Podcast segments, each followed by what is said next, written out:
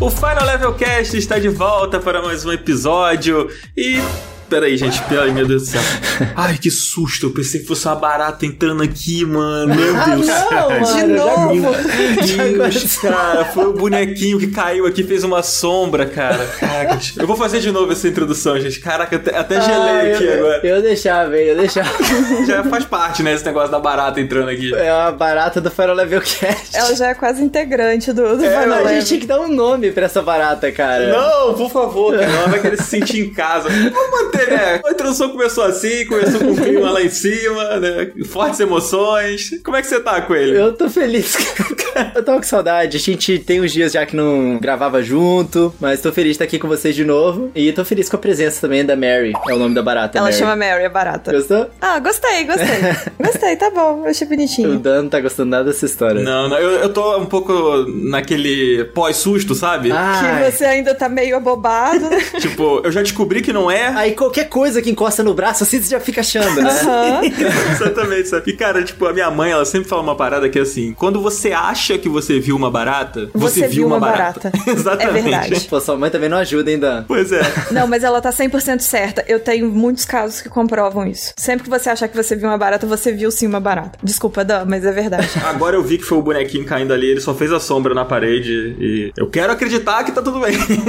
Como é que você tá, Márcia? Eu tô bem, eu tô bem. É aquela coisa de sempre, né? A gente vê aqui a animação do coelho e a gente fica imediatamente animado também. e aí teve seu susto. Então, assim, foram coisas que levaram o meu astral lá em cima depois disso tudo. Gente, eu gravo sorrindo real, sabia? Eu fico sorrindo pro microfone. Antes de gravar, eu tô meio, ai, que saco. uh. Mas na hora que começa a gravar, eu fico feliz, real, Ah, genuinamente. vai vizinha boa. É isso Encontrar mesmo. com vocês. Caramba, agora eu fiquei triste, né? A Márcia, ela, ela fica feliz quando entra os convidados, né? Antes, assim, ela, ai, vou ter que entrar ali com o Dan, com ele. É, não, é, vocês não. Na hora que chega os convidados, ai, ufa. Finalmente, agora eu posso sorrir. É isso, gente. Entendi. Brincadeira, eu amo vocês. Tá bom, tá bom. A gente tá aqui com dois convidados, cara, não apenas um, pra gente falar sobre essa pauta maravilhosa, vocês já leram aí, né? A gente vai falar sobre jogos de plataforma 2D. Os dois já são da casa, mas um deles é o Prandas, cara. Seja bem-vindo, Prandas. Como é que você tá, cara? Salve, Jogadan, salve, Márcia, salve, Coelho. Obrigado aí pelo convite mais uma vez. Achei interessante que, né, pra falar de jogos 2D, são dois convidados, cada um vai falar de uma dimensão, né? Ah. Sacou, sacou? Quem que é o X e quem que é o Y nesse caso? Não sei. A gente não definiu isso na pauta. Surpresa. Descubra.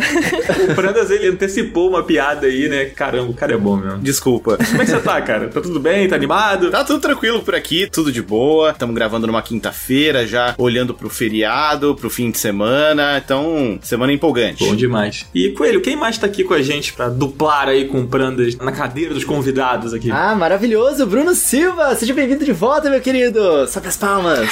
Salve Coelho, salve pra Márcia, pra Mary, salve pro Jogadão. Coelho é uma pessoa com a qual eu consigo ouvir o sorriso dele, cara. É sem É brincadeira, verdade. dá pra ouvir o sorriso do Coelho. Que bom, que e bom. um salve pro Prandas também, respondendo a pergunta que ele lançou, Dibs no eixo X, porque um dos meus jogos favoritos tem essa letra no nome. Então, Olha só, nossa, gostei, Olha, gostei. já até sabemos qual, não hein? quero dar spoiler.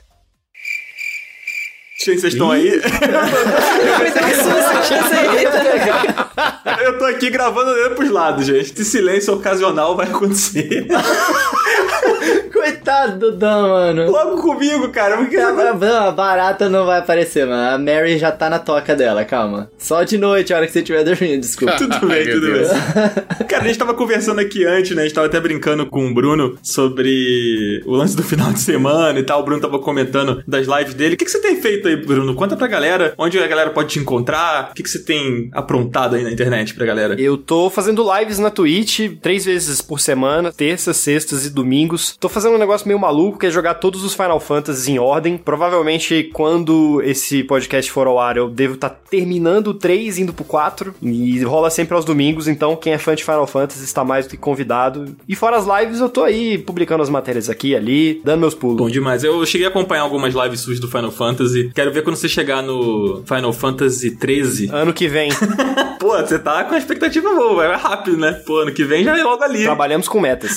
tá bom. Os caras são brabos. Rapidinho, só uma curiosidade aqui, resposta rápida pra gente não adentrar muito no assunto, mas eu quero saber. Vocês dois estão fazendo lives, né? Sim. Como tem sido essa mudança da Twitch? Foi boa ou ruim pra vocês? Só de curiosidade. Você quer começar, Prandas? Pode ser. Assim, eu venho fazendo regularmente, mas eu faço pouco, né? Eu faço uma live só por semana. Então, ó, pra mim, o impacto não foi tão grande porque eu continuo tendo um público ali meio cativo. Dá pra ver uma diferença em termos de valores, né? Porque é legal ver mais pessoas se inscrevendo no canal e podendo usar os emotes, enfim, né? Entrar na comunidade. Mas em termos de faturamento também dá pra ver uma diferença. Mas pra mim, assim, o impacto não foi tão grande porque são lives mais caseiras, assim, menorzinhas, uma coisa ali mais de bairro, então tá mais tranquilo. Pra mim, eu comecei um coisa de um mês, dois meses antes dessa mudança dos preços, assim. Então, o efeito pra mim tem sido, num primeiro momento, positivo, porque eu tive um crescimento muito grande, assim, no número de apoiadores, justamente porque baixou o preço, né? Como a gente tem um público meio que compartilhado, né? As pessoas que assistem as minhas lives muito provavelmente vão assistir as lives do Prandas, ou as do PH, que faz também, da Jéssica, do próprio The Enemy. Então, a galera não tem dinheiro pra apoiar todos esses canais. Quando baixou o preço, muitas dessas pessoas puderam passar a assinar mais de um canal. Então, pra mim, foi super positivo, assim. Mas é um negócio que foi muito do curto prazo. Eu ainda preciso ver como que vai ser no longo prazo, né? Porque muitas vezes, né, muita gente apoia e acaba não continuando. A gente não sabe o comportamento da pessoa, né? O quanto que ela pode gastar de dinheiro por mês varia. Então é algo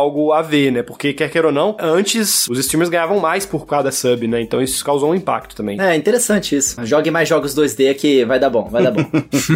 Daí o caminho das pedras, será?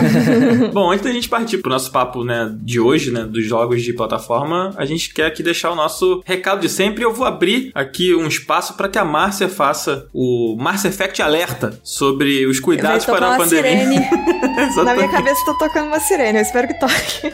Bom, então vamos fazer os cuidados que a gente tem feito aí, passar as nossas dicas de cuidados que a gente já tem passado há muito tempo e que elas continuam sendo super importantes, que são, a pandemia infelizmente ainda não acabou. Graças a Deus a vacinação está no ritmo ok, muitas pessoas estão sendo vacinadas, então assim que for a sua vez, assim que for possível, vacine-se, tome a primeira dose, tome a segunda dose, espere pelo menos duas semanas pra, né, ficar com aquela confiança na vacina, mas isso não significa que você pode sair por aí dando estrelinha pelado sem máscara na rua. Então continue mantendo os cuidados de usar máscara, limpar as mãos direitinho. Se for sair na rua pelado, use máscara É, mesmo o assim. resto pode ficar pelado, a boca e o nariz não. Então use uma máscara direitinho, se possível, use o PFF2, que é a melhor. Mas se você não puder, pode ser a de pano também, só certifica que ela cobre direitinho a boca e o nariz e não deixa muito espaço para entrar ar, porque o vírus ele é transmitido mais pelo ar. Mas também é muito importante o cuidado em deixar as mãozinhas limpas e longe do rosto, de preferência. Não coce os olhos, nariz e boca. E este foi o meu alerta. Se alguém tiver algo para complementar que eu talvez tenha esquecido, fique à vontade. Tem que vacinar, gente, pelo amor de Deus, tá? Pelo amor de Deus, vacina. Esse É negócio uma de delícia escolhendo- vacinar. Na moral, vacina aí. É, esse negócio de ficar escolhendo vacina, gente. Os seios crescem, o 5G ativa, o imã corporal também funciona. É tudo uma beleza. É só vantagens. É incrível. Beleza. então, tá bom. com esse recado maravilhoso, a gente vai agora pro nosso papo de jogos de plataforma 2D. Bora lá com ele. É isso. Tururu. Senão os Abzeta não sabe. É, ele não sabe. O cara tá editando. ele, ele não faz a menor ideia do que acontece. o Zabuzeta edita esse podcast há mais de um ano e ele O ainda que, que eu faço sabe. agora? Se o coelho não fala tururu, eu não sei o que fazer. Ele trava, fica, ai meu Deus.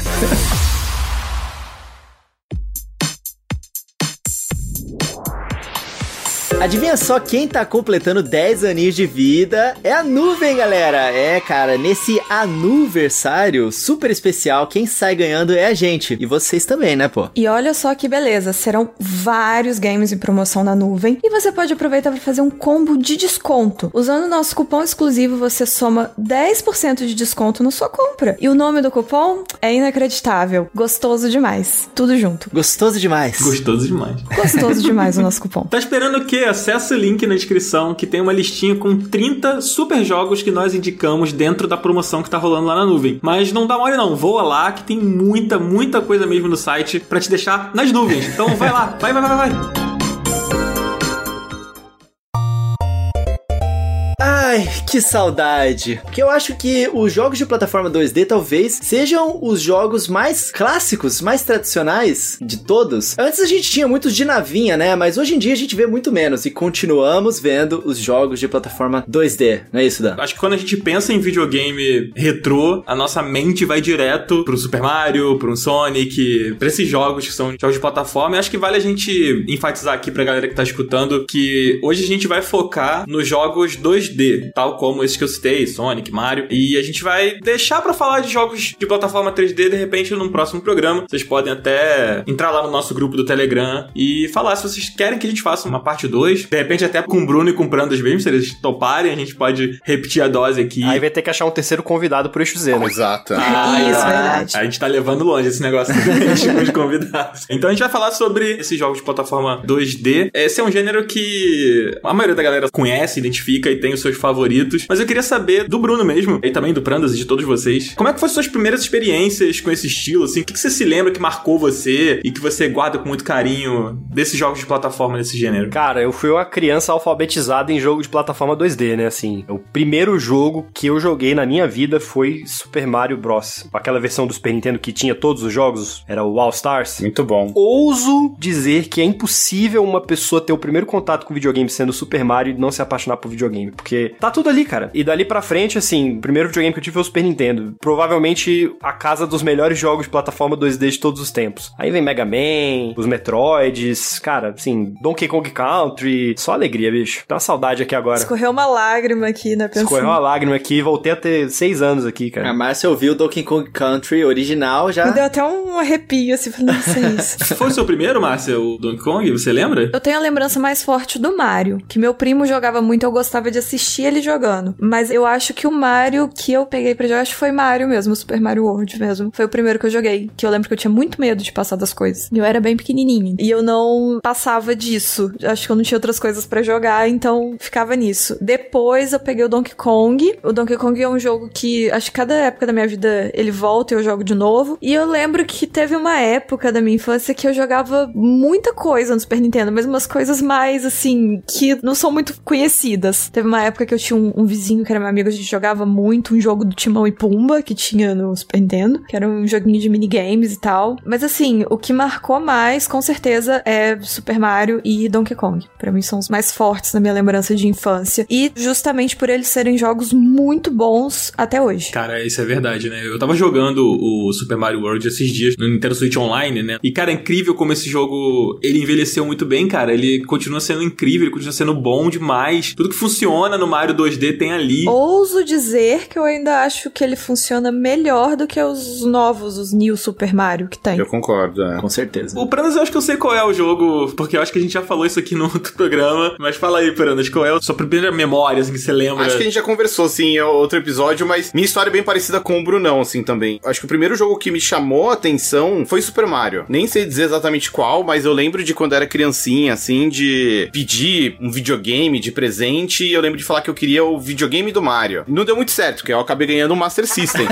mas mesmo assim, é aquela época forte da Tectoy, final dos anos 80, início dos anos 90 e tudo. Então, o primeiro jogo que eu realmente joguei, de fato, foi o Alex Kidd em Miracle World, porque ele vinha na memória do Master System 2, né? E assim, naquela época, a linguagem do videogame era o 2D, né? Você tinha algumas coisas meio malucas de 3D, mas parecia muito mais bugiganga do que exatamente uma tecnologia, né? Sei lá, tipo, o óculos 3D do Master System. Não era exatamente 3D, né? Mas É. no início dos anos 90, assim, quando eu comecei a jogar, tal qual o Brunão, o 2D era a linguagem do videogame. É verdade. É, exatamente. E assim, mesmo dentro do 2D, muitos desses videogames tentaram até mesmo simular o 3D, né? Sim. Mas realmente a, a indústria dos videogames explorou muito. O próprio gênero de plataforma 2D criou-se uma série de variações, né? Que temos até hoje e ainda fazem muito sucesso. E eu acho legal, Coelho, que é uma época, assim, de descoberta, né? De nascimento e amadurecimento dessa indústria dos videogames. E eu sinto que é legal que é uma época muito marcada pelas limitações e principalmente pela criatividade dos desenvolvedores em torno dessas limitações, né? É, em contornar isso, né? Sim, sei lá, quando a gente pega o primeiro Super Mario Bros. aí que o Brunão citou, pô, uma das grandes novidades e inovações que o jogo trouxe é o fato de que a tela andava, né? Antes as telas eram estáticas, né? Estava no jogo. É tipo Mega Man, né? Isso, tipo Mega, Mega Man. Man era assim. Exato. Você ia caindo, o Mega Man parava no topo da tela, aí a tela andava pra baixo, aí ele continuava caindo. O Mario não, né? A tela anda junto com ele, né? E aí isso acaba inspirando um monte de gente. E tem o lance também dos sprites, né? A nuvem no céu é o mesmo sprite do arbusto no chão. Só que com outra cor, É, né? outra coisa também. O Goomba é um cogumelo também. A música de várias coisas é tipo uma acelerada da outra, mas são as mesmas notas e tal. É muito doido isso mesmo. É, isso é muito interessante, né? Tipo, como que a gente nem percebe, nem tem muito essa percepção, porque foi feito de uma forma muito boa. É, com certeza. E é muito louco porque, tipo, vou trazer novamente a analogia, assim, da coisa da língua, né? Cara, como é que os caras chegaram nessa conclusão, assim? É basicamente o jogo de plataforma 2D, eu sinto que ele meio que dá a base pra praticamente tudo que veio depois. Nasceu dali, assim, foi construído dali. Eu sempre me paro e fico pensando, cara, como que eles chegaram nisso, assim? Qual foi o estalo que veio na cabeça de um Miyamoto da vida que, tipo, não, pra fazer funcionar tem que ser desse jeito aqui. Tem que ser o boneco aqui andando e a tela passando, assim. Como que eles chegaram nisso, assim? É, e o maluco não era nem desenvolvedor de games, tá ligado? Exatamente. Ele fazia brinquedo, cara. É, gente, eu acho que foi um, um processo natural. Assim, eu realmente não sinto que foi algo muito pensado, não. Acho que foi meio intuitivo, sabe? Se você for pegar o primeiro jogo e ir vendo a evolução, eu tô tentando lembrar um pouco disso que meu TCC eu tive que fazer isso, sabe? Que, tipo, teve o Tennis for Two, que foi acho que o primeiro jogo, né, de certa forma, e já era essa visão lateral porque era o que dava pra fazer. E aí, tipo, disso,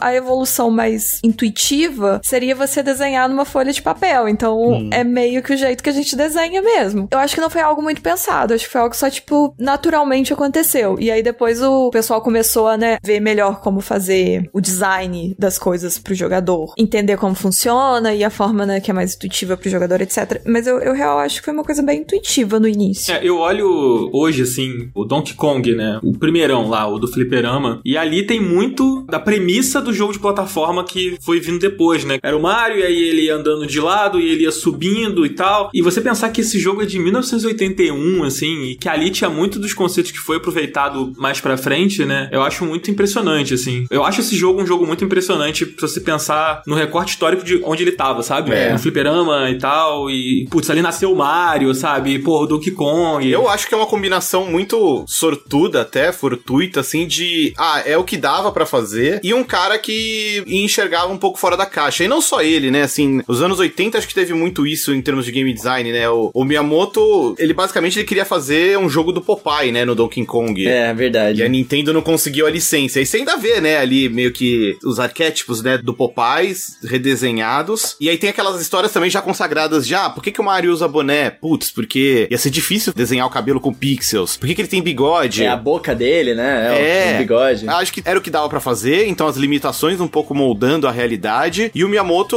era um cara, ainda é, né? Porque ainda tá aí, mas um- eu sinto que ele é muito mais um artista, né? Do que exatamente um game designer, né? Ele tem essas.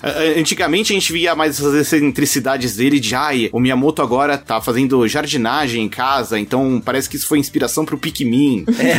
né? É, o pessoal dentro da Nintendo, eles costumam dizer que o, o Miyamoto, ele tem um feeling do que que é, vai ser divertido. É Sim. impressionante. Eu lembro em entrevistas, eu acho que era do Red comentando isso, falando que é impressionante. O cara, onde ele bota a mão, ele sabe o que que vai ser divertido, o que que não vai ser. Tanto que o título dele hoje não é diretor de nada, o nome dele é Creative Fellow, é o carinha criativo.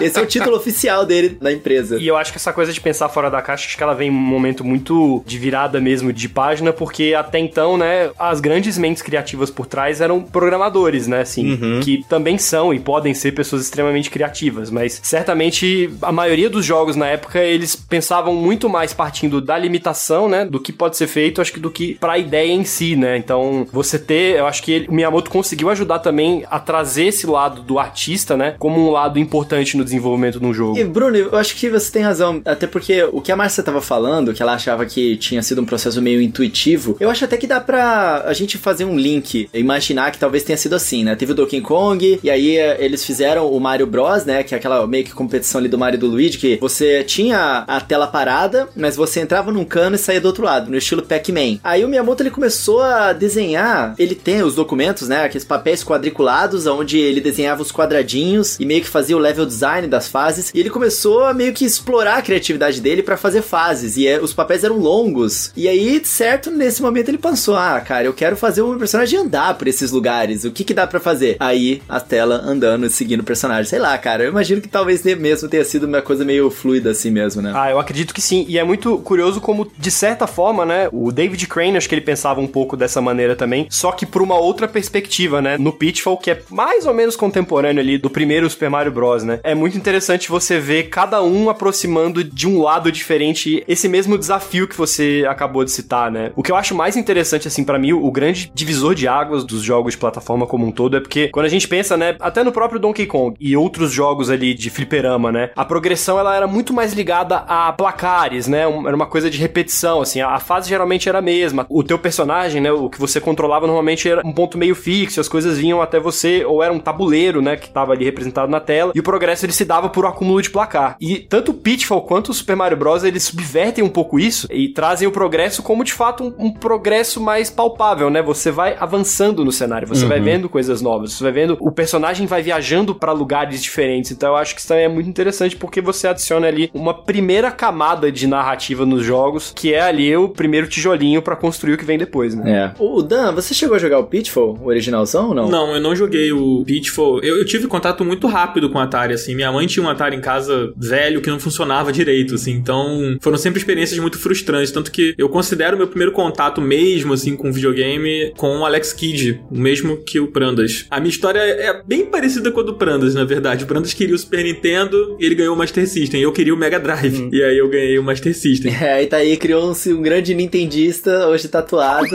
é, pois é. Mas assim, eu sempre gostei do Mario, mas era sempre vendo muito de longe, porque eu tinha um, um vizinho, né? Eu morava em apartamento, eu tinha um vizinho que tinha o Super Nintendo. Então, assim, esporadicamente eu ia à casa dele jogar, mas o meu contato mesmo com videogame era com meus primos. Os meus primos tinham o Mega Drive, né? Mas eu nunca jogava. Eu era muito pequeno, então eu só ficava vendo, assim, sabe? Quando eu tive o meu primeiro videogame foi o Master, e ele vinha com Alex Kidd na memória também. Eu queria que ele viesse com Sonic na memória, mas meu pai comprou de segunda mão e tal, e aí era com Alex Kidd. O que eu queria mesmo era o Sonic. Olha só. Pois é, que coisa, né? É bem curioso que durante todo o tempo que eu tive o Master System, eu nunca joguei o Sonic do Master System. Nossa, Mas, gente... é bem diferente, né? Pois é, é porque, assim, onde eu morava, tinham pouquíssimas locadoras de videogame. Né? Se eu não me engano, eram duas, e era tipo uma em cada extremidade, assim, do bairro. E aqui era relativamente perto da minha casa, não tinha quase nada de Master System, assim, pra alugar. E eu não tinha grana pra comprar os cartuchos e tal, e eu não tinha cartucho nenhum, nem pra trocar, né? Porque o único jogo que eu tinha era o da memória. Então eu alugava o que tinha, assim. Eu lembro que uma vez eu dei sorte de alugar um Mortal Kombat. Não lembro se era o 2 ou se era o 1, assim, mas foi muita sorte, porque nunca tinha. Aí eu aluguei o Mortal Kombat. Eu aluguei o jogo do Pato Donald uma vez, se eu não me engano, também. Nossa. Que era legal para mim, pelo menos eu achava o máximo. Hum. Ah, nessa época o que a gente colocava no videogame era o máximo. O supra-sumo, né? Sim, uhum. demais. E ainda mais o Pato Donald, né? Que era um personagem de outra mídia, né? Mas foi o Alex Kidd, foi o meu primeiro contato. E eu já contei isso aqui também, mas eu vou, vou repetir brevemente, que eu não zerei o Alex Kidd na época do Master System, né? Que ele era um jogo bem difícil. E eu só fui zerar ele agora jogando esse remake, né? Que saiu recentemente, que inclusive eu gostei bastante. Eu vi uma galera bem dividida, mas eu gostei bastante do jogo. Me diverti e zerei pela primeira vez, assim. Claro, né? Ele tem umas coisas para facilitar ali a nossa vida, né? facilitar a nossa saúde mental também. E aí eu acho que consegui zerar por causa disso, assim. Cara, você falou do jogo do Pato Donald, hum. eu me lembrei de DuckTales do Nintendinho. Nossa. Mano, cara, esse jogo... Não é, Prandas? Nossa. A fase da lua. Cara, a gente tava falando das limitações aqui. O que esse jogo fez com a trilha sonora dele é tipo uma parada inacreditável, assim. É muito boa a trilha sonora desse jogo. Em especial a música que todo mundo se lembra, né, quando fala da trilha sonora dele, que é a, o tema da lua, Sim. a Mountain. Uhum. É lindo, né, Prandas? Até apareceu depois no desenho novo, né, que tem o traço mais colorido, mais shopping, moderno. Shopping. Pô, mas é bem legal esse desenho, inclusive. É bem legal. Sim, não, acho bem legal. E tem um, não vou dar spoiler, porque é uma parte legal da série, mas tem uma hora que toca a música da lua do videogame, do jogo, uhum. no desenho, né? Caraca, eu não reparei isso. Vou até assistir de novo. E no remake do DuckTales, eles refizeram a música, agora com instrumentos novos e... Cara, é linda essa nova versão também. É bem legal. Essa música é muito linda, cara. E o que eles fizeram na época para fazer a parada, tipo, com o chip todo limitado, diferentes formas. Eu não sei direito como é que eles faziam, cara, mas é todo um rolê com a parte física da parada uhum. para fazer funcionar, que é inacreditável pra gente hoje, né? Tipo, ah, vou abrir aqui o programa e vou compor. Na época não era assim, não, cara. Era sinistro. Eu acho que essa era muito a tônica da época entre a galera que criava jogos, né? Como vou lidar com essas limitações, né, que a plataforma traz? Para mim, pelo menos, um caso bem marcante de trilha sonora é o do Yuzo Koshiro. É o cara que ficou super famoso na época do Mega Drive, né? Fez as músicas, né, de Streets of Rage, de Shinobi e tudo mais. Conforme a tecnologia foi evoluindo, eu sinto que ele perdeu um pouco desse espaço, desse destaque, porque a partir do momento em que ele tinha muito mais ferramentas ferramentas à disposição, acho que ele não conseguiu brilhar ou principalmente inovar tanto quanto na época do 16 bits, que ele com aquele repertório limitado, né, de ferramentas, ele conseguia fazer magia. Eu não sabia que era o mesmo cara do Shinobi, não. É brabo, o Koshirão. Nossa, são trilhas incríveis, assim. Vinha nos 10 jogos, naquela fita dos 10 jogos. Pode crer. Que tinha no Mega aqui. São dois jogos que eu lembro muito bem, assim, tipo, a trilha do Streets of Rage é muito boa, cara. Na verdade, não só desses jogos, mas. Donkey Kong, Donkey Kong. Sim. Obrigado, Márcio. Eu ia falar agora, gente. Eu tava aqui me coçando já. Gente, é inacreditável. A trilha de Donkey Kong, cara. Eu, às vezes, eu tô trabalhando aqui, aí eu abro no YouTube, tipo, Relaxing Playlist, não sei o que lá, Donkey Kong. e aí tem, tipo,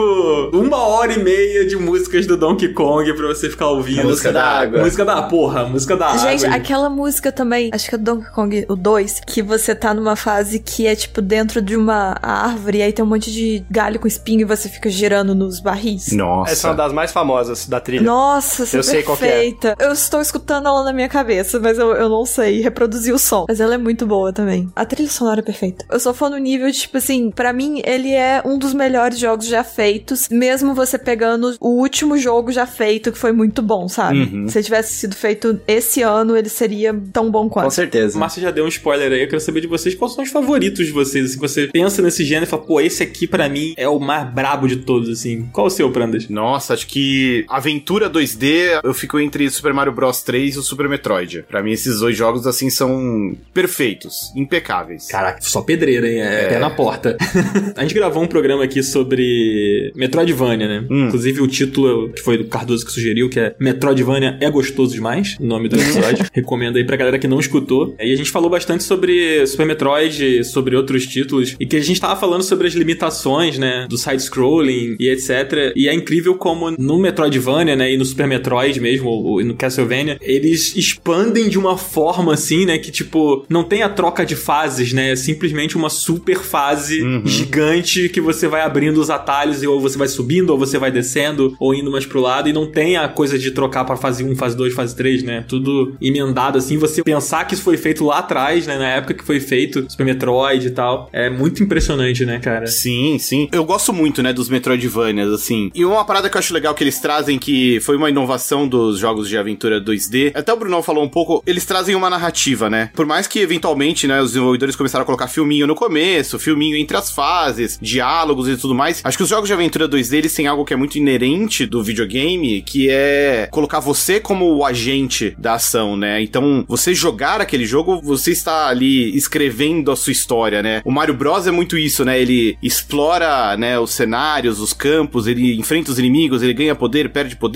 entra no castelo, vai pra água, e você não precisa de um filminho ou de uma caixa de texto falando que, ah, o Mario foi pro castelo. Não, você é o Mario indo pro castelo. E eu acho que os Metroidvanias levam isso pra um outro patamar na medida em que, como não é uma experiência totalmente linear, você tem que explorar, tem que aprender, mesmo dentro daquele universo limitado, você cria uma narrativa única. Acho que por isso que é tão mágico você se perder em um jogo de Metroidvania, porque é um momento em que fica muito claro que você é o protagonista, você é o agente da história, né? Você tem que fazer as coisas acontecerem. Eu acho que isso é muito legal, né? O videogame ele traz essa coisa da interatividade e coloca você pra escrever a história enquanto você está jogando. Isso é muito maneiro mesmo. Eu reforço também que no Metroidvania tinha também a coisa do backtracking, né? Que, sei lá, num jogo do Sonic, por exemplo, você não precisava. Você podia voltar, mas você não precisava, sabe? Uhum. O jogo te empurrava pra frente. O Mario também. O próprio Alex Kidd. Alex Kidd acho que você não tem nem como voltar, na verdade. Só né? vai, A é. tela não deixa, né? Uhum. No Metroid, por exemplo, você tinha que voltar, né? O jogo fazia com que você voltasse, porque naquela parte que você passou, agora tava diferente, porque você ia poder acessar uma área que antes você não conseguia, né? Então, novamente, olhando pra uma época, né, desses jogos, que era uma época com muitas limitações, eu acho que eles fizeram uma parada muito impressionante, assim. Mas você, Coelho? Qual o seu favorito, cara? Ou seus favoritos? Sei que você não vai falar um só. Cara, o Prandas, ele tomou meu lugar aqui. Super Mario Bros 3 é incrível. É porque ele me marcou muito quando eu era pequeno, né? Eu já contei aqui que meus irmãos, eles tinham o Super Nintendo, mas o meu videogame era o Nintendinho. Então eu jogava o joguinho velhinho lá e eu me amarrava, porque aquilo ali era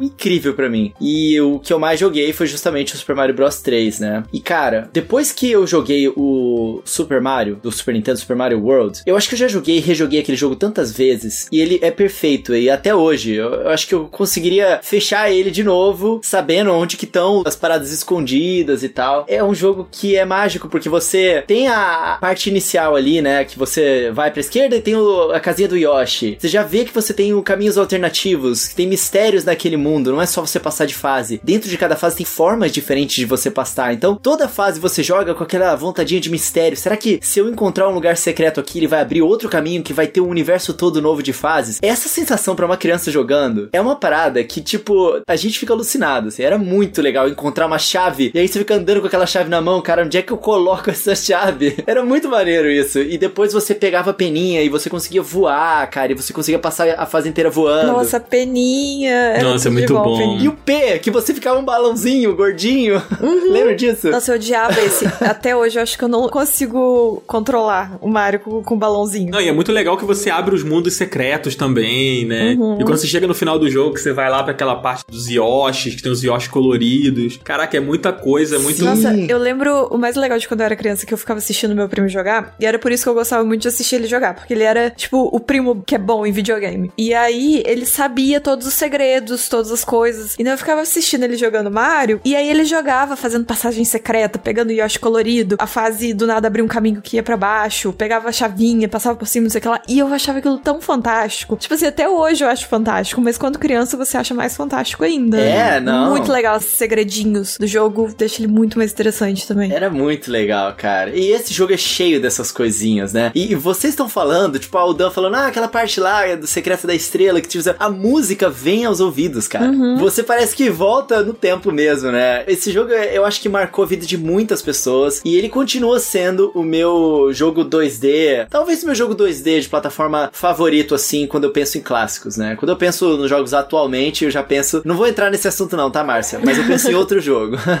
Eu, eu acho que eu senti daqui qual jogo que é. Você já sentiu, né? É, eu senti. Esse negócio dos segredos do Super Mario World que eu achava mais legal é que tinha um mundo secreto. E aí, quando acabava o mundo secreto, tinha um segundo mundo secreto. Sim! Maravilhoso. Isso era muito legal, assim. Você achou que acabou? Não, não acabou, não. Não, tem mais. E nossa, eu tinha esquecido completamente do segundo mundo secreto. E eu lembrei porque você falou, Márcia, da fase do balão, cara. Acho que é a fase que me dá pesadelo até hoje, velho. Aham. A tubular. É, eu lembro o nome da fase até hoje, que é uma fase que você tem que passar ela toda de balão, porque ela não tem chão. Nossa. E todas as plataformas são ocupadas por inimigos. Então, o único jeito de passar é você sendo balão E o balão dura o tempo certinho de Dura o você tempo- fazer o caminho certo, né? até chegar no próximo. Se você bater em alguma coisinha, o tempo do balão já acabou. Mano, é difícil, cara. É é uma fase difícil até hoje, assim. E esse jogo tem o Yoshi, né, gente? Pô. Isso que eu ia falar! Esse sim, jogo tem o cara. Yoshi, cara. E você carrega ele de uma fase pra O outra. Yoshi sendo maltratado. O Yoshi ser maltratado, tadinho. vocês não ficam revoltados quando vocês estão jogando o New Super Mario Bros. e você não carrega o Yoshi de uma fase pra outra? Eu acho isso um absurdo. É um absurdo. Eu acho que talvez isso daí é o Yoshi se vingando, sabe? Tipo assim, ah, é, você não jogava, então agora eu não vou com você também, Vou não. embora. Você pensa que eu esqueci, Você né? pensa que eu esqueci? Não, esqueci. Demorou só cinco jogos depois, mas eu não esqueci. Ele tem problemas de confiança, gente. eu também, coitado, tadinho. Eu ficava triste que a gente deixava ele quando era fase de castelo ou de fantasma. Aí ele ficava na portinha, eu ficava tipo assim, ah, ele deve ter medo, sei lá. Ele Tadinho, ficava verdade, bonitinho. ele devia ter medo. Ele ficava agachadinho assim na frente da porta, sabe? E você, Bruno? Qual é o que vem na frente, assim, quando você pensa no seu favorito? Cara, pra mim é o primeiro Mega Man X, assim. A Capcom conseguiu pegar todas as melhores características dos melhores jogos de plataforma da época e juntou tudo num jogo só, assim. Você tem toda a coisa da exploração dos jogos do Mario, você tem todo o aspecto de o personagem se fortalecer, que era um negócio que já vinha do Mega Man, mas acho que se fortaleceu com a coisa de você ter peças da armadura, né? Mega Man X foi o primeiro a trazer. E você junta tudo isso, cara, com uma arte maravilhosa. O jogo é lindo, a trilha sonora é impecável, assim. Pra mim é o mais redondo de todos, assim. Ele tem tudo que os jogos bons de plataforma têm num pacote só e é perfeito, lindo, maravilhoso, incrível. E ele é difícil, né, cara? é. Então, isso aqui é o mais legal, porque ele é difícil porque o teu personagem tá fraco. Quando você começa a fortalecer o X, o desafio vai ficando mais parelho, né? Isso também, né, como o Brandos falando de narrativa, é uma maneira muito legal de você fazer a narrativa, né? Não apenas com a coisa de você controlar o personagem, né, que o Metroidvania traz muito bem, com o negócio de você ter que encontrar o seu caminho, mas nesse caso, né, a narrativa se traduz no você tem um personagem que ainda não chegou no seu poder pleno. Ele precisa chegar lá e você vai ajudar ele a chegar lá. Então isso é muito legal. Gente, nessa questão da narrativa, esse jogo, na verdade, esse jogo dá aula de game design em geral. né? Demais. Ele é um manual. Uhum. E, cara, quando você tá ali, Mega Manzinho, e você passa ali dos stages, derrota o bichinho, e aí você encontra aquele personagem que você nunca viu e que é muito mais forte, todo irado, e, mano, você fala, cara, eu, eu quero ser ele. Como é que eu faço pra ter ele? Então é uma motivação muito forte que o jogo já te dá logo de cara, né? Não só isso, né? Um dos chefes nas fases finais é o robô que te dá um pau na primeira fase. Então tá aí o arco narrativo completo, né? Você não é forte o suficiente no começo pra vencer ele, você ganha essa força e você consegue no final. Exatamente, é muito legal, cara. Esse negócio do game design que eu tava falando, também, né? Tipo, assim como o primeiro Mario continua sendo um manual também de como você ensinar o jogador a jogar sem precisar falar uma palavra, esse jogo tem tudo isso, né? Até o fato de você aprender a deslizar na parede ali, que o jogo ali meio que te taca num buraco e te força a encostar na parede quando você tá caindo, e você imediatamente saca que você pode fazer isso, eu acho genial, cara. Esse jogo realmente é especial, assim, dentre os jogos de plataforma e ação. Saudade, Mega Man, inclusive. Eu peguei a coletânea aí no Switch e não joguei ainda. O famoso backlog aí. essa sombra gigante atrás da gente. Cara, o meu favorito, vou aí na contramão dos nintendistas, é o Sonic 2, cara. O jogo que eu tenho, assim, recordações muito boas, assim, me lembra uma época muito legal da minha vida. Ele é um jogo que se eu pegar pra jogar hoje, eu vou jogar do início ao fim, sem dificuldades, eu me lembro muito, eu zerei ele muitas vezes, pegando as esmeraldas, fazendo tudo possível. E ele para mim era um jogo muito completo, assim, né? Ele tem uma trilha sonora fantástica. E diferente dessa sensação do Mega Man que o Bruno falou, né? De tipo, você tem um personagem que aos poucos ele vai se tornando mais poderoso, né? A ponto de você poder concluir aquele arco dele derrotar o inimigo final e tal. No Sonic é o contrário. O Sonic ele é o personagem mais poderoso para estar naquela situação em que ele está. E isso eu achava muito maneiro. Controlar o Sonic nas suas fases, porque você não precisava ser muito cauteloso. Você ia para cima, você ia correndo e você passava e você pegava as moedas, pegava a caixinha e de repente você pegava a botinha e você ficava com o dobro da velocidade. Isso era tão legal. E eu vinha do Alex Kidd, né? Que era um jogo com uma cadência diferente, um jogo muito difícil, em que você tinha que pensar muito bem antes de fazer besteira, porque senão você morria e daqui a pouco era game over. E o Sonic não. O Sonic era um jogo muito rápido, muito acelerado, né? E o Sonic é um personagem muito incrível, assim. Depois eu joguei o Mario, o Super Mario World e tal. E eu gostei muito desse jogo. Esse jogo acabou me fazendo querer ter um videogame da Nintendo. Mas o Sonic vai ser sempre o jogo que eu vou, tipo, quando pensar em anos 90, na infância, nos videogames que eu joguei lá, e pensar, putz, eu quero jogar um jogo para lembrar dessa época, eu quero um jogo que eu gostava muito, vai ser sempre o Sonic, assim. Eu revivi isso com Sonic Mania, né? Não sei se todos vocês tiveram a oportunidade de jogar, mas para mim ele foi o conseguiu trazer essa essência do Sonic 2 de volta, assim, muito bem. Sonic era meu herói, pô. Eu amava o Sonic, assim. Eu queria ser o Sonic. Salvar os animaizinhos, né? Pô, impedir a poluição. Olha só como o Sonic é um personagem atual, assim. É, o Sonic era muito à frente do seu tempo, né? Enquanto isso, o Mario tava lá apenas com uma motivação meio egoísta, né? Que era salvar a princesa, né? O interesse romântico dele, uma coisa mais dele. É um gado, né? É. O Mario é gado demais. Exatamente. E, sei lá, a princesa queria ser salva. A gente não sabe, vai ver. O Mario foi, nem era isso tudo. E o Sonic não. O Sonic tinha o pé no chão. Ele queria coisas para o bem maior. Salvar os animais, né? Pô. Exato. Isso é verdade. Eu não vou dizer que o Sonic é melhor que o Mario, não, porque nem eu tenho essa resposta, assim, sabe? Porque você não quer apanhar, né? É isso. É, essa era uma discussão muito nos recreios das escolas, né? Na minha época, assim, pelo menos, assim. eu- Quem tinha o Mega Drive, quem tinha o Super Nintendo e quem era o melhor. Mas eu nunca entrei muito nessa, não. Eu gostava dos dois. Até porque todo mundo sabe que o melhor é o Crash Bandicoot, né? Tô brincando.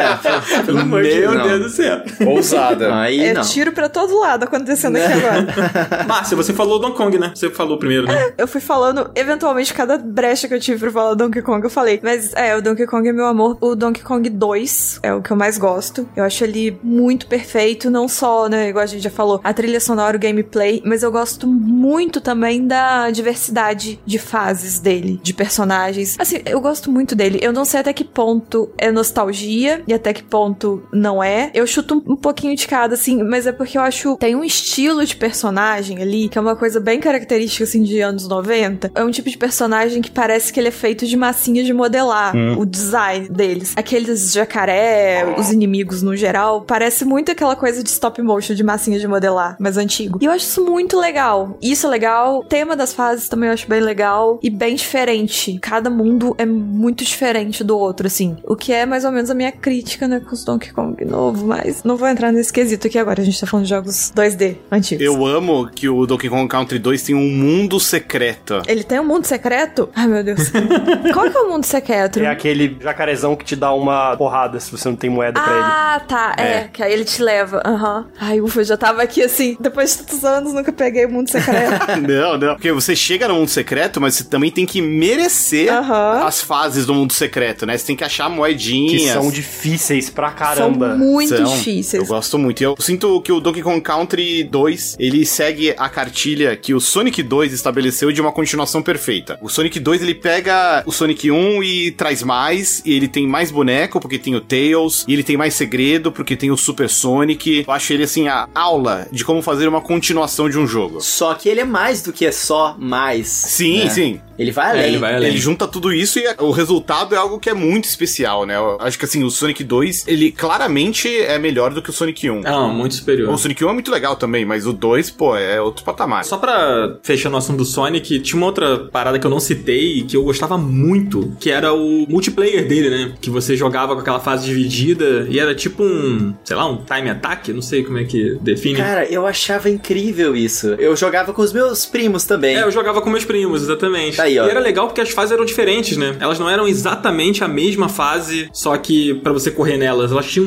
uma diferençazinha ou outra ali. Ah, é? É, elas tinham uma diferença. Caraca, eu não sabia disso não. Sim, e era muito legal, cara. Eram quatro fases, se eu não me engano, né? E era muito maneiro, cara. Nossa, era o jogo, assim, dos primos, quando a gente reunia e tal. Tinha a opção de você controlar o Tails, né? Que era um pouco limitado, mas você podia. E tinha esse modo pra dois mesmo, que era muito legal. E era uma disputa, né? Tipo, quem vencia mais fases, aí se empatasse, acho que tinha o, aquele minigame que era naquele túnel, né? Que virava meio um 3Dzão ali. O Sonic e o Tails, você ia de um lado pro outro pegar as moedinhas e fugir das bombas, né? É, aquilo lá era muito doido mesmo. Era bem diferente das outras coisas que, pelo menos eu tava acostumado a jogar na época, né? Entrava nessas fases aí. Sim. Era uma loucura, né? Caraca, essas bolinhas agora, que negócio é esse? O jeito de se movimentar, tudo diferente. É, e, e falando em continuação também, que o Brandas falou, como a minha cabeça explodiu quando eu descobri que eu podia encaixar a fita do Sonic 2 no Sonic Knuckles e usar o Knuckles nas fases do Sonic 2. Meu Deus. E aí você abria um universo, assim, porque você podia subir a parede, né, com o Knuckles. Cara, isso foi sensacional. E descobri por acaso, assim. Ninguém me contou, descobri por acaso. Cara, a gente tem muito jogo pra citar, na verdade, né, dos clássicos, assim, mas eu queria puxar um pouco pros tempos mais modernos, assim, né, tipo, a gente teve a transição pro 3D, veio o PlayStation, veio o 64, e aí muita coisa mudou. Mas a gente teve também o boom dos indies, né, ali no final dos anos 2000, né, e a gente viu os jogos de plataforma voltando através dos jogos independentes, assim, né, e queria ouvir de vocês, assim, se esses jogos marcaram vocês também, que é interessante ver que através do indie o jogo de plataforma voltou a ter uma relevância, né, com o Super Meat Boy, com vários outros que estouraram, assim. Márcia, você que é a nossa diva dos indies.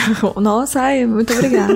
Me marcou muito, inclusive, eu boto a culpa de eu voltar a jogar videogame nos indies, principalmente nos plataformas. Que eu tive, acho que em algum episódio eu já falei isso, eu tive um hiato aí que eu não joguei nada. E aí quando eu voltei, que eu tive um Xbox e tal, e os jogos eu gostava, mas não era aquela coisa ainda. E quando eu peguei o Super Meat Boy e o Fez, o Fez foi o que me marcou mais. Foi o jogo que eu joguei e falei assim: pronto, eu achei o tipo de coisa que eu gosto de jogar. E aí eu vi que são os indies de preferência plataforma 2D. Assim, o Fez é uma plataforma com muito puzzle, né? Mas ele entra um pouquinho nisso. Mas acho que o Super Meat Boy também é um que marcou bastante. E depois vi um pouco mais recente pra, né, Celeste, não tem como não falar de Celeste. E é tanta coisa. Eu acho que os que eu mais gosto são os plataformas mesmo, é meu estilo preferido. Celeste entra no nosso bingo aqui, né, do Final Level Cast. É, é o coelho com o Zelda, eu com o Celeste e por aí vai. Mas eu acho que de quando assim começou a ter esse boom do indie mesmo, o Super Meat Boy e o Fez, eles foram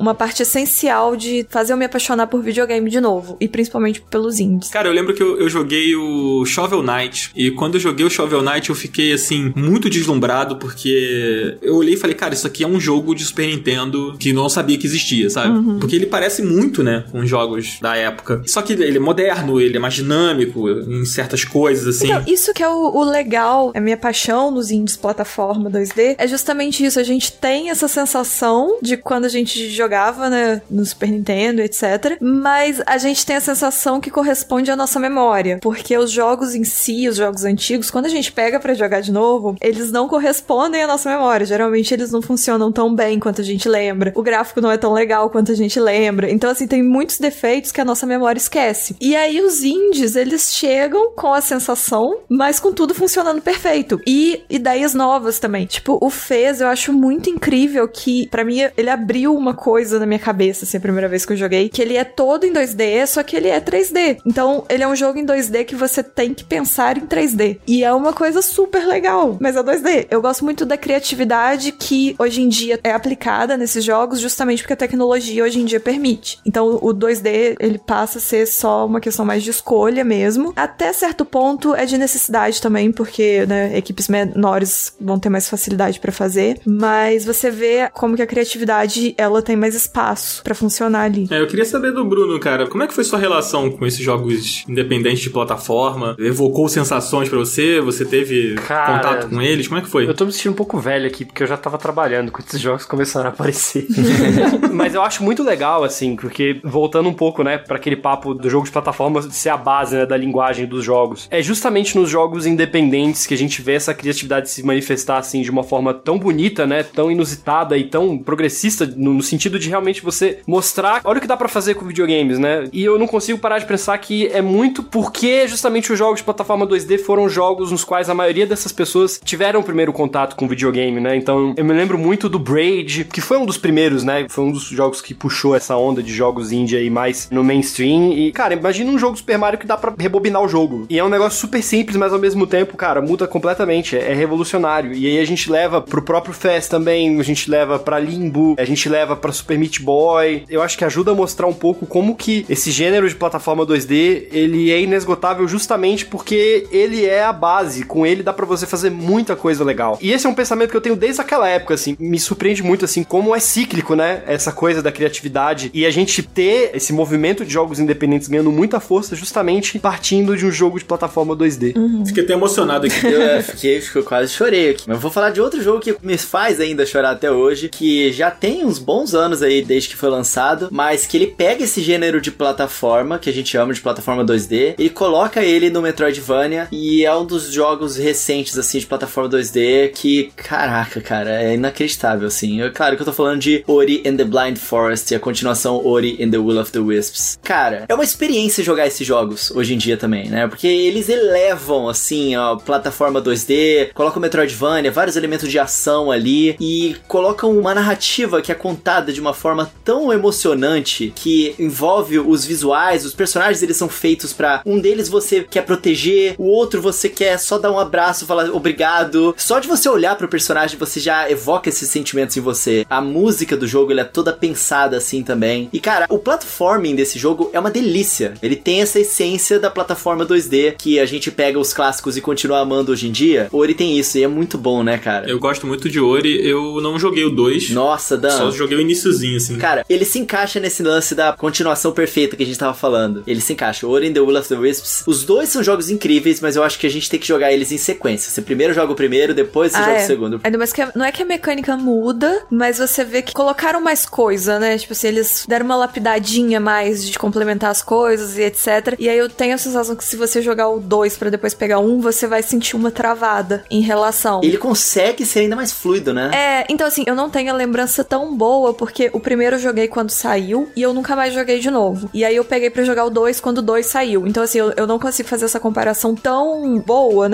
Porque tem um espaço de tempo muito grande. Mas eu lembro que quando eu peguei para jogar o 2, eu senti que ele era um jogo maior em todos os sentidos da palavra. Ele realmente ele é mais extenso, as fases também são maiores, em questão de quantidade de coisa que você pode fazer e de você pegar as mecânicas de novo, ele é maior. Eu acho que você fazer o caminho inverso não vai ser uma experiência tão boa eu pra acho. você aproveitar o primeiro. Eu concordo. Eu joguei os dois bem próximos, assim, porque eles foram lançados no Nintendo Switch, né? É, eu joguei direto no Xbox. A distância entre um lançamento e outro no Switch foi pequena, então a comparação fica bem mais clara. Eu entendo exatamente o que você tá dizendo. Uhum. Cara, é muito bom. E eu acho que o Ori, como o Bruno falou, né? Os indies, eles acabaram bebendo da plataforma pra, tipo, fazer tudo que eles fizeram. E eu acho que o Ori, ele só existiu por causa desses jogos independentes de plataforma que trouxeram a plataforma como uma coisa mais relevante e tal. E a gente passou a jogar jogos como Limbo, como Celeste, Shovel Knight, tem o Spelunk também. Uhum. E você, Pranda, como é essa sua relação com os jogos independentes, esse, esse retorno dos jogos de plataforma? Assim, a gente tá falando mais recente, né? Mas, assim, já tem um tempinho, mas assim, nos últimos 10 anos, vamos botar assim. Cara, eu gosto muito, assim, dos jogos indie. Acho que eles são muito importantes para esse movimento de resgate, né? Dos jogos 2D. E acho curioso até como tem um certo resgate da filosofia lá da época dos anos 80 que a gente tava comentando, né? No final do dia, assim, muitos desenvolvedores indies optam por uma mecânica 2D porque é o que dá para fazer. É algo que é mais simples, mas que traz um potencial muito grande grande. A gente já comentou aqui, pô, de vários que eu admiro demais, né? O Celeste, os que trouxeram de volta os Metroidvania, né? Como o Hollow Knight, especialmente. Mas tem um que eu gosto sempre de destacar nesse tipo de debate, que é o Axiom Verge, que recentemente ganhou uma continuação, né? O Axiom Verge 2. Que ele é um jogo que foi feito por um cara ao longo de anos, é meio que um trabalho de amor, assim. Putz, ele é um Metroid, assim, melhor que o Metroid em muitos aspectos, e eu acho legal como em certo ponto da jornada do primeiro game, ele começa a se apropriar da linguagem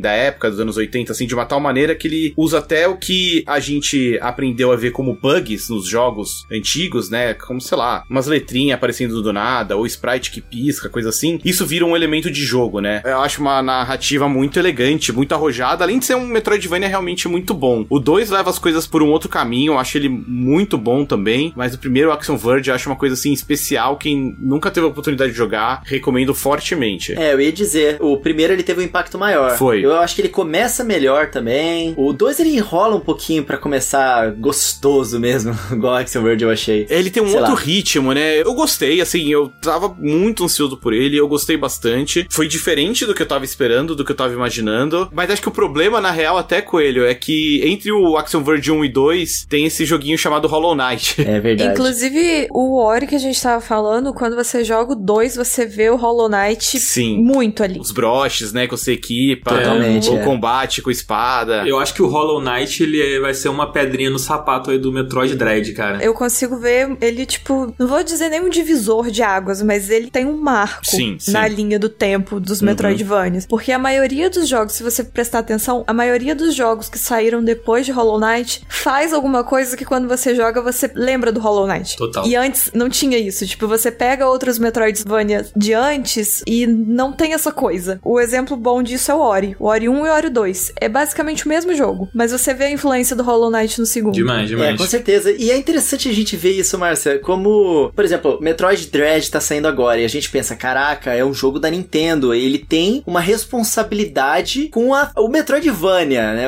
Eles têm que fazer um jogo muito bom porque tiveram muitos Metroidvanias bons. O Hollow Knight, ele também foi tão influente em vários jogos, seja indies ou não, que o 2, né, o Silk Song, a gente tá na expectativa há muitos anos desse jogo, a galera, né, que gosta muito de Hollow Knight tá esperando isso há muitos anos, e eu acredito que ele não lançou ainda também porque os desenvolvedores querem que seja perfeito, porque eu acho que mesmo como jogo indie, ele também carrega essa responsabilidade, digamos assim, né, pressão em cima dos desenvolvedores, coitados. É. Suave essa pressãozinha aí. suave, suave, de leve. Cara, o mais incrível é que o Hollow Knight, cara, ele é um jogo que, putz, no Nintendo Switch ele custa, sei lá, 25 reais. cara. Absurdo. E é incrível porque, tipo assim, ele se manteve nesse preço desde sempre. Sim. É, nossa. Eu acho isso muito legal de verdade. É verdade, ele é um jogão, assim, tipo, de muitas e muitas horas. Exato, não é nem só pela qualidade, é tipo, ele valeria numa boa, tipo, uns, sei lá, uns 80 reais pelo conteúdo que ele tem, de tanta coisa que você consegue fazer e tal. E não, ele tem um preço super ok. É verdade. Eu queria jogar aqui a pergunta, eu vou jogar pro alto aqui, mas vocês podem puxar e responder. Se vocês acham que ainda há espaço, né, pra esses jogos de plataforma 2D, um espaço de destaque pra eles hoje em dia, assim, se eles ainda são relevantes, ainda têm força, né? Vocês acreditam que, por exemplo, o Metroid Dread que vem aí agora, será que ele vai causar esse impacto? Como vocês acham que as pessoas recebem hoje, assim? O impacto eu acho que vai depender muito das propostas de cada jogo, né? Acho que, pô, como vocês falaram aí, o Hollow Knight, o Axiom Verge vieram pra mostrar que impacto ainda tem, mas assim, espaço eu acho que nunca vai deixar de ter. Vamos falando aí, um dos principais jogos do segundo semestre é um jogo de plataforma 2D, que é o Metroid Dread. Então eu acho que sempre vai ter espaço justamente porque talvez seja o terreno mais fértil pra criatividade, assim, dentro da indústria de games hoje em dia. E é uma criatividade que se prova ano após ano com jogos de altíssima qualidade, justamente nesse gênero. Então eu acho que tem muito espaço O ainda. que, que você acha, Prandas? Cara, eu concordo com o Brunão. Acho que nunca vai deixar de ter espaço. O que eu acho que mudou e não tem como voltar é que, assim, diferente dos anos 80 e 90, em que os videogames ainda meio que estavam sendo inventados, né? E tinha ainda muito espaço pra inovações de impacto e tudo isso acabava ficando pros jogos 2D. Hoje em dia o cenário já é completamente diferente, né? Hoje em dia a gente tem uma variedade muito maior de plataformas, de gêneros de jogos, né? De tipos de pessoas jogando também. Então acho que espaço sempre vai existir. Nunca vai acabar. acabar. Mas eu acho que não dá pra gente esperar jogos de plataforma 2D com muita frequência que eles super inovem e revolucionem como era nos anos 80 e 90. Uhum. É, difícil, né? Muito do trabalho já foi feito. Hoje a gente já tem uma familiaridade muito grande também Sim. com o gênero e tudo mais, né? E sei lá, quando a gente pega um Super Mario Bros 3, as coisas que ele trouxe de inovação impacta a indústria inteira, né? Todo mundo que tá fazendo o jogo. Hoje em dia, uma inovação de um jogo de aventura 2D, acho que dificilmente vai se aplicar logo de cara a um MOBA, a um jogo mais focado em esporte, sabe? Enfim, acho que como o cenário hoje é muito mais diverso, né? É mais difícil você ter inovações de impacto muito grande e amplo. É, mas ainda assim a gente ainda vê muita experimentação com o gênero e muita Sim. coisa legal que a galera curte bastante. Eu vou citar alguns exemplos assim que vêm de topo de mente. Talvez não sejam os melhores exemplos, mas eles existem. Cara, estão pegando plataforma agora e transformando em Battle Royale, tá ligado? Não teve o Super Mario 35 aí? Não que foi o primeiro jogo que tenha feito isso, já tinha outros que fizeram antes. Mas isso é tipo jogos de plataforma, mesmo os clássicos, com uma repaginada, alguma coisa nova, sabe? Colocando um troço meio diferente ali nesse gênero e deixando ele mais interessante. Ou mesmo a pessoa que já jogou 500 vezes com vontade de continuar jogando. E tem outras coisas também, né? Como eu falei do próprio Ori, né? Que ele coloca uma série de camadas emocionais ali nos personagens e isso também é a sua própria forma de inovação. A narrativa do Ori é muito legal. Por exemplo, você pega o Rayman Legends, que é um excelente plataforma 2D também, que eu acho que ele sempre escapa um pouquinho da lista dos favoritos da galera, mas na minha lista ele tá ali no topo também. É muito bom esse jogo. Rayman Legends, ele mistura uma monte de maluquice que é super legal, cara, numa plataforma 2D cooperativo, né, que você tá jogando multiplayer ali, tem os minigames entre as fases, tem aquelas fases musicais que são muito legais, tipo, você tá numa fase de plataforma e aí a plataforma da fase, ela meio que reage à música que tá tocando no fundo do jogo, às vezes com uma música conhecida. E aí cada uma das cordas da guitarra você tá deslizando e uma corda que tem os itens, aí como se fossem as notas musicais batendo no, nos itens, aí você meio que tem aquela sensação de que você tá jogando a plataforma, só que ouvindo a música. E tem os jogos que de fato você joga a música, né? Tipo a série Beat Trip, que toda hora eles lançam um jogo novo, que é um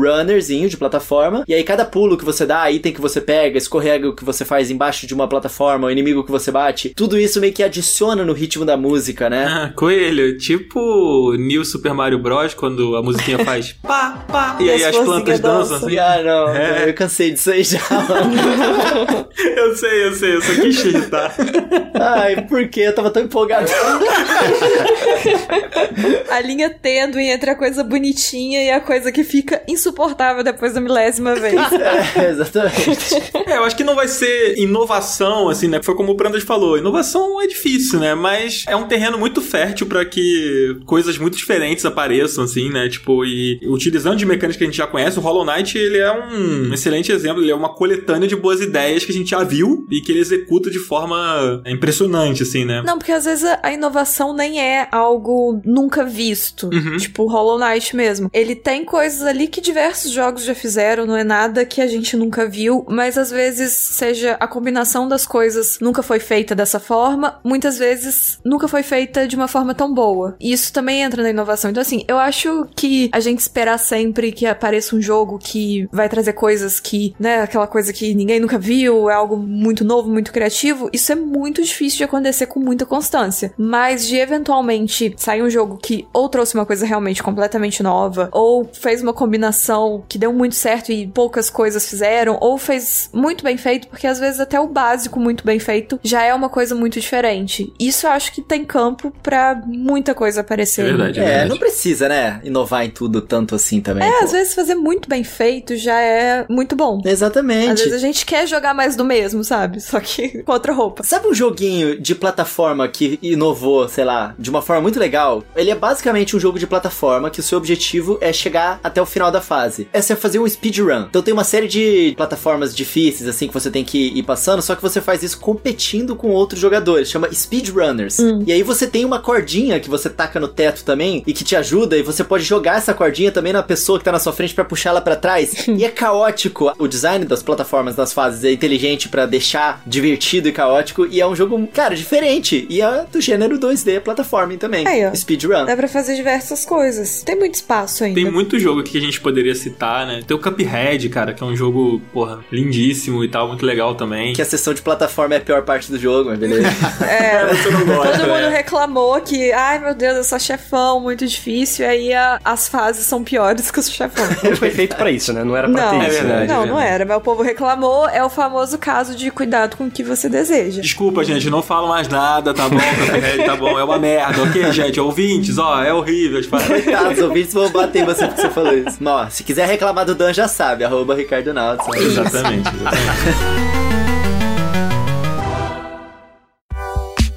Bom, acho que agora a gente tá chegando no nosso final aqui do nosso programa, mas acho que dá tempo da gente fazer um Final Level Cast Indica, né? Será que dá tempo, coisa? Sempre dá, sempre dá. A gente faz rapidinho. A gente nunca se empolga nas explicações dos jogos, né, Dan? Não, claro que a gente consegue. Que isso, que isso. Então vamos fazer uma indicação aí. Bruno, começa com você, cara. O que, que você tem jogado aí que você quer indicar pra galera? Ou, sei lá, que você quer alertar a galera pra não jogar porque é ruim? Não sei, fica à vontade, cara. Espaço é seu. Cara, eu tô no momento que eu tô basicamente fazendo live pra jogar videogame, né? Assim, eu só tenho jogado nos momentos que eu estou fazendo live. Então eu vou indicar um RPG que foi um, um cara que assiste a live que mandou, né? Tem um, um negócio lá na Twitch que você pode juntar pontos do canal e aí você pode gastar com algumas coisas. E aí eu botei lá pra recomendar e ele me recomendou esse jogo, eu tô gostando muito, que chama Is8. É um RPG japonês da Falcon. Ele saiu pra PS Vita e depois eles remasterizaram no PS4. Volta e meia tá em promoção na PSN. O adjetivo que eu gosto de usar pra caracterizar esse jogo é honesto, cara. Ele tem um combate muito legal, ele tem umas sidequests bacanas, a história é envolvente, ele tem um monte de coisinha pequena pra você fazer no jogo, tipo pesca, vários itens diferentes, dá pra você melhorar suas armas. Muito, muito, muito divertido, cara. Eu tô gostando bastante desse jogo. É aquele que é YS? YS. Ah, tá. Ele tem uma versão mais recente, não tem? É, esse não é o mais recente, já saiu o 9. Você não jogou o 9, né? Você tá jogando o 8. né? Não, não, o o 8 é o primeiro que eu joguei. Eu nunca tinha jogado um jogo da série. Esse jogo ele é de 2016. Ele já saiu tem um tempinho. Massa, legal. E você, Márcia, tá jogando alguma coisa? Então, eu tô muito no Stardew Valley, mas eu não vou falar de Stardew Valley de novo. Eu voltei pro Death's Door, que é muito bonitinho, muito gostosinho de jogar. Recomendo muito. Eu não posso falar muito a respeito dele, porque eu não joguei muito. Eu posso falar só das primeiras, sei lá, duas horas, talvez, que eu joguei. Dizem que tem uma coisa meio Souls-like, eu discordo, não vou concordar com isso, pra não falar que eu mexo com essas coisas.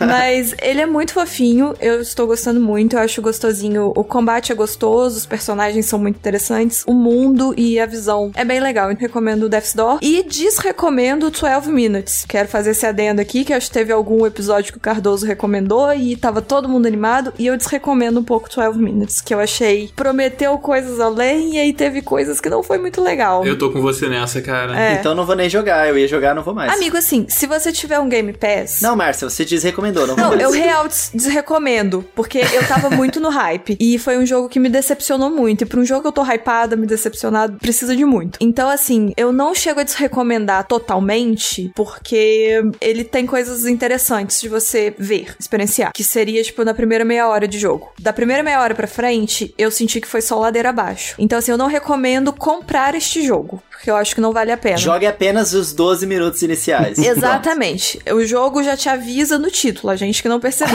A gente é muito burro, né? Pô. É, ninguém percebeu, poxa, o jogo avisou. Então, assim, eu recomendo, se você ficou curioso, pega no Game Pass e joga. Agora, eu não recomendo comprar o jogo porque eu acho ele um jogo decepcionante por diversos fatores. Eu terminei ele na madrugada que ele lançou, assim. Ele é um jogo relativamente curto, né? Não são 12 minutos, mas ele, ele é curto. Uma média de 3 a 5 horas pra você terminar. Eu peguei o primeiro final dele com umas 3 horas e meia, mais ou menos. Assim, aí depois eu descobri que dava pra ir mais além, mas o final inicial, assim, eu peguei nesse tempo, mais ou menos. E- Ele cai um pouco na chatice do looping, tipo, ele se torna um pouco chato. E eu não acho que jogos de looping são chatos, então eu acho que é ele que não faz tão bem. Eu acho que os jogos de looping têm uma facilidade de ficar chato por causa da repetição. É. E ele cai nisso. Ele cai, exatamente. Mas eu acho que o pior é que ele tem umas. Problemas reais. Umas decisões de roteiro É. ali, sabe? Umas coisas que são de muito mau gosto. E eu acho que é o tipo de coisa que eu estou batendo nessa tecla, quem me segue no Twitter deve ter visto, porque eu tô batendo nessa tecla que, infelizmente, a gente que né, mexe com criação de conteúdo, principalmente de jogos, a gente tem muito problema de falar de algumas coisas justamente pra não dar spoiler. E isso cai um pouco, só que eu acho um pouco errado a gente não dar o nome. Então, assim, eu acho um tanto quanto problemático a forma como ele trata alguns temas sérios, que é tipo, basicamente, violência contra a mulher, de forma muito leviana e como item de gameplay, sem nenhum propósito além de simplesmente causar um choque, ser violento. E tipo, e só. Isso me incomoda muito no jogo. E aí, quando junta todas as coisas, entra nessa não recomendação. Eu concordo, isso me incomodou bastante, assim. Depois que eu terminei de gerir, principalmente, assim, sabe? Que eu olhei para trás, assim, caramba. É, e assim, eu não quero ficar falando muito nisso, porque eu acho que é um tema muito extenso e que se você começa a falar, você vai falando muito. Mas eu acho ruim justamente isso, porque o jogo faz de uma forma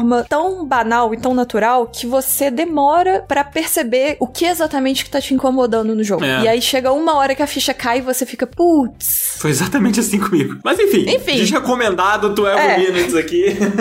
Quero saber do Prandas, cara. O que, que o Prandas tá jogando aí que ele quer recomendar pra galera? Bom, tô passando por um momento parecido com o Brunão também. Os momentos que eu mais jogo videogame são quando tô em live. E nas últimas semanas eu venho jogando bastante os jogos da série Metroid, né? Eu terminei o Zero Mission, que é o remake do Metroid 1. Muito bom, muito legal. Agora tô dos finalmente também do Samus Returns, que é o remake do Metroid 2. Depois eu parti pro Super Metroid, né? Tô jogando os principais na sequência. E nos últimos dias também peguei pra jogar um pouquinho mais o Genshin Impact, porque entrou aquele crossover com Horizon Zero Dawn. eu- sabe, eu entrei no jogo só pra resgatar o boneco, e aí quando vi já tava jogando.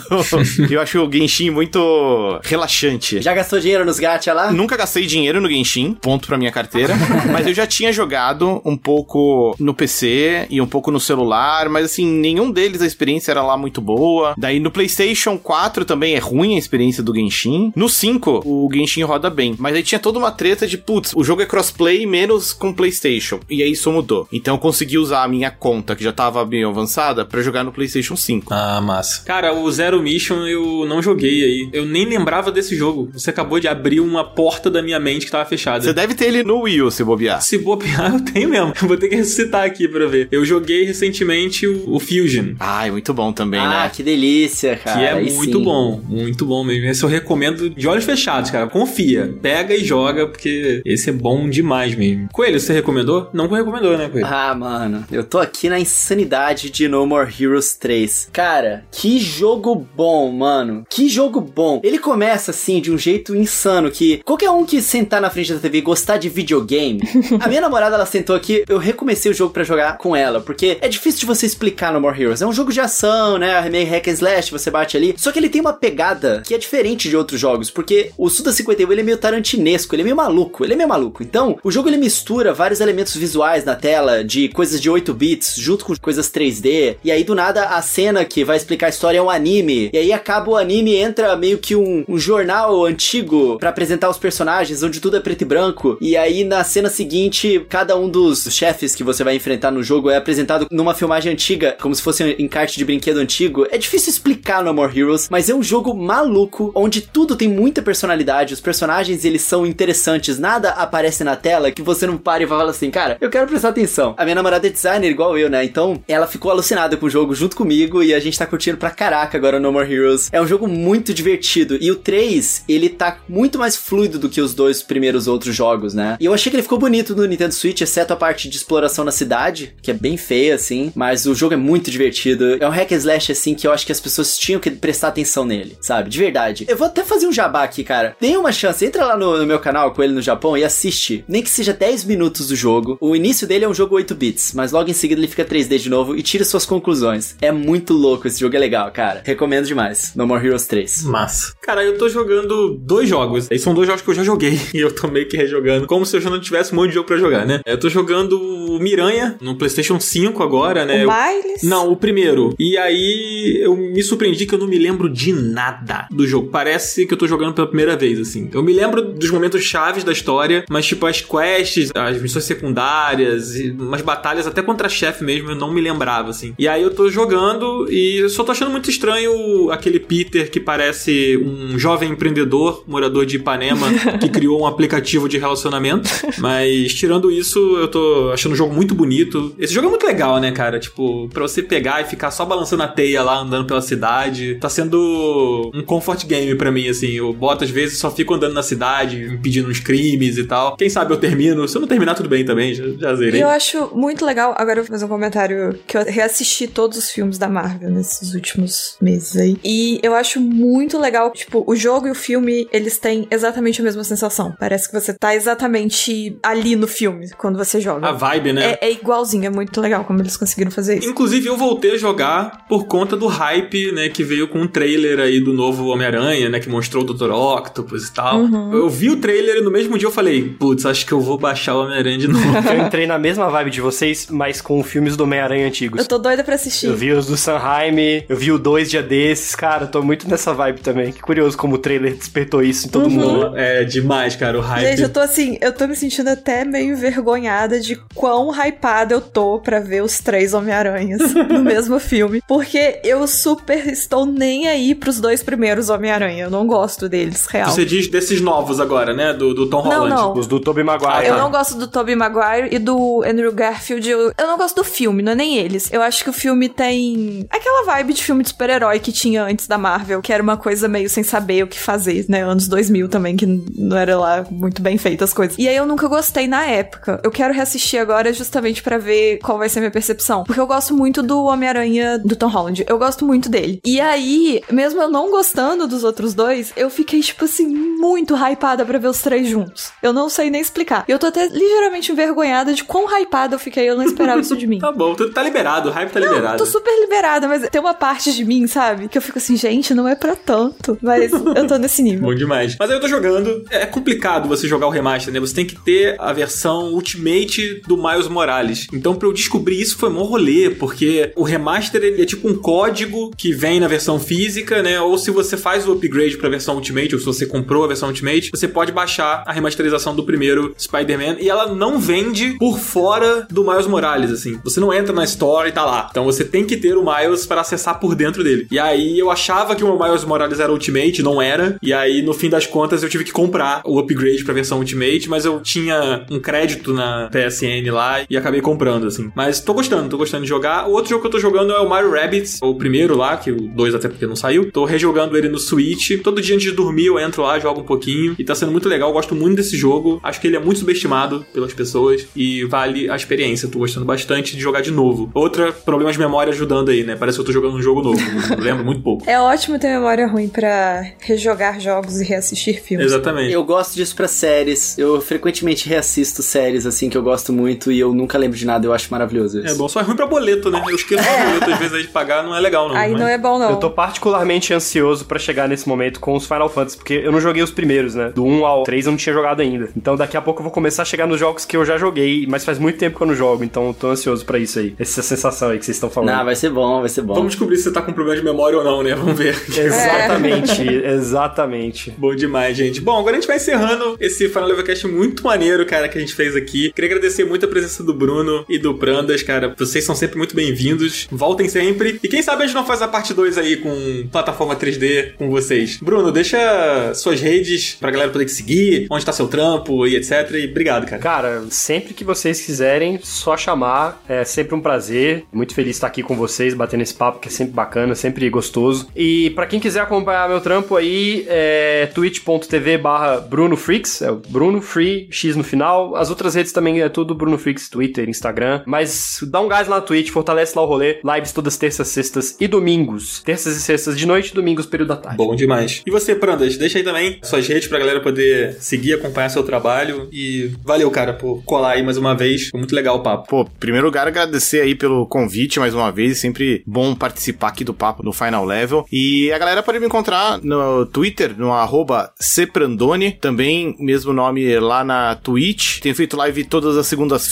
Tô jogando aí todos os Metroid. E a ideia é emendar até o Metroid Dread. Só o. Nossa, cara, bom demais, hein, Prandas? Que jornada. Só nostalgia. Você já tá em qual? Eu tô terminando o Metroid 2. Ah, entendi. Depois você conta se jogar em sequência, assim, cansa um pouco o, o formato, ou se tá sendo gostoso jogar em sequência, Ai, assim. acho que ajuda o fato de que, assim, tanto um quanto dois eu tô jogando os remakes, né? Que já são mais moderninhos. Mas aí eu tô animado que agora eu vou pro Super Metroid, né? Que é, pô, Super Metroid é especial. Nossa. Vamos encerrar, Coelho? É nóis, né, Danzinho? Danzito. Pô, você foi gostoso desse episódio, né, Dan? Bom demais. Cara, bom bom demais. E a galera sempre pode encontrar a gente aqui no Final Level Cast, quartas-feiras, às 10 horas da manhã. Na semana passada atrasou um pouquinho, mas quarta-feira, 10 horas da manhã, quase nunca atrasamos. Acho que foi duas vezes só, no máximo, que a gente Duas atrasou. vezes, né? Acho que foi. É. Pô, Coelho, fica aí lembrando que Não. atrasou, pô, a gente nunca Ué. atrasa, você, você fica falando como se... Pô. Gente, a galera cobra, ué. É verdade. Fazer o quê? é. O pessoal bota despertador no celular, acorda cedo, quem né, não tá trabalhando, acorda na hora, bota pra despertar pra tirar um descanso e ouvir o Coelho falando. Não, É, o- os é. caras ficam com a louça toda suja em casa, porque só vai lavar a louça depois, né? Exatamente. É, na hora que sai. Gente, clica no sininho aí. Agora o Spotify tem sininho. Ah, é. Pode botar lá pra assinar o podcast. Bom, claro que nem todo mundo escuta pelo Spotify, mas você que escuta pelo Spotify aí, que é a sua principal plataforma, já dá pra clicar no sininho e receber notificação de episódio novo. Segue a gente, tá? Nossas redes estão aqui na descrição aqui do episódio. Tem também o nosso link pro Telegram. E até semana que vem, né? Vamos lá, vamos nessa. Valeu, gente. É tchau, tchau. Valeu, gente. Tchau. Até até mais. Tchau. Cadê o Bruno e o Prando? Eu dei tchau. O Bruno deu tchau. Ah, Ah, eu, eu fiquei meio na dúvida. fiz. Mas tchau. Tá bom. Agora sim tá completo.